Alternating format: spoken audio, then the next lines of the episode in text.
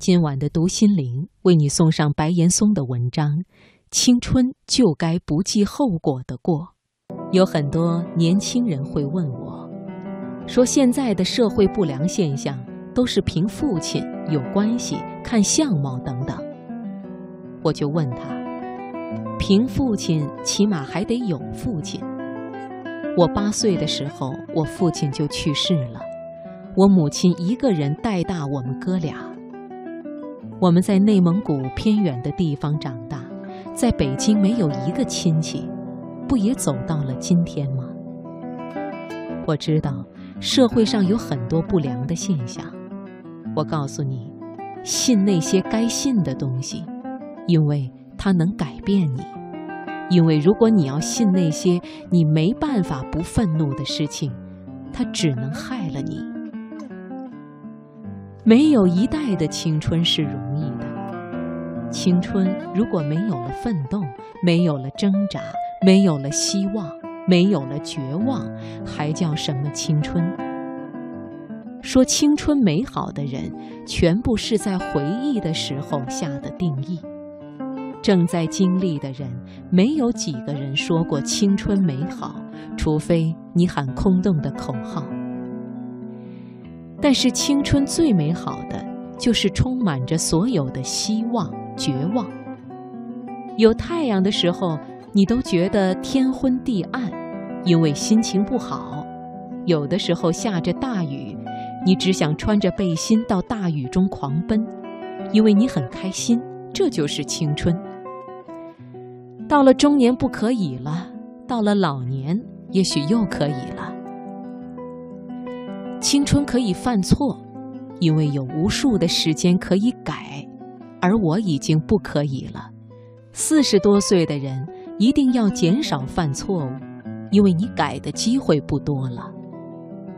我在内蒙古的老家做演讲，坐在最后一排的同学问我：“白老师，你坐在主席台，我在最后一排，我什么时候才能到你那个位置呢？”我说：“老弟。”角度不同，在我的位置上，你在第一排，你有无数条路可以走到这儿来，我再也找不到一条路可以走到你那儿去了。是我该羡慕你，还是你该羡慕我呢？怎么样过你此时此刻的青春？史铁生是我非常尊敬的一位老大哥。二零一零年的十二月三十一日，离他的六十岁还有几个小时，他走了。他曾经有这样一段话：当时四肢健全的时候，可以随地奔跑的时候，抱怨周围的环境如何的糟糕；突然瘫痪了，坐在了轮椅上。坐在轮椅上的时候，抱怨我怎么坐在了轮椅上，不能行动了。怀念当初可以行走、可以奔跑的日子，他才知道那个时候多么的阳光灿烂。又过了几年，坐不踏实了，长褥疮，各种各样的问题开始出现。突然开始怀念前两年可以安稳地坐在轮椅上的时光，那么的不痛苦，那么的风清日朗。又过了几年，尿毒症。开始怀念当初有褥疮，但是依然可以坐在轮椅上的时光。又过一些年，要透析了，不断的透析，一天清醒的时间越来越少，还是怀念刚尿毒症的那会儿时光。所以史铁生说：“生命中永远有一个更，为什么不去珍惜呢？”大学中为了未来忧虑，失去了美好的四年，你值吗？如果我们要为未来忧虑的话，你拥有一辈子的机会，难道你会为了你的未来一辈子的忧虑吗？爱你现在的时光，过去的已经过去了，较什么劲呢？未来的还没有来，你焦虑什么？你知道什么叫做真正的恐惧吗？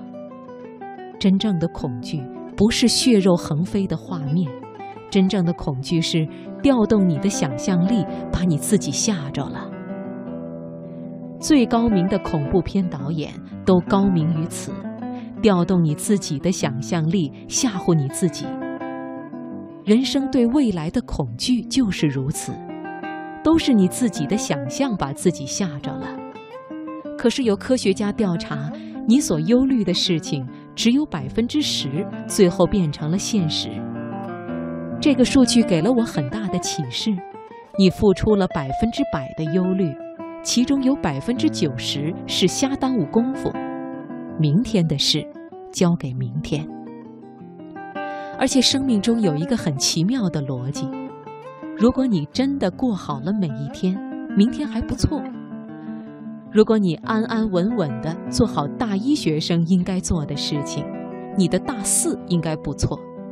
可是你大一就开始做大四的事情，我想告诉你，你的大五会很糟糕。青春该怎么过？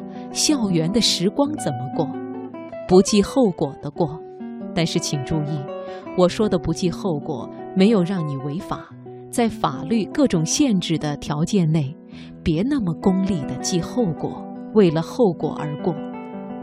如果我们的大学生涯非常功利的话，你反而得不到你想要的结果。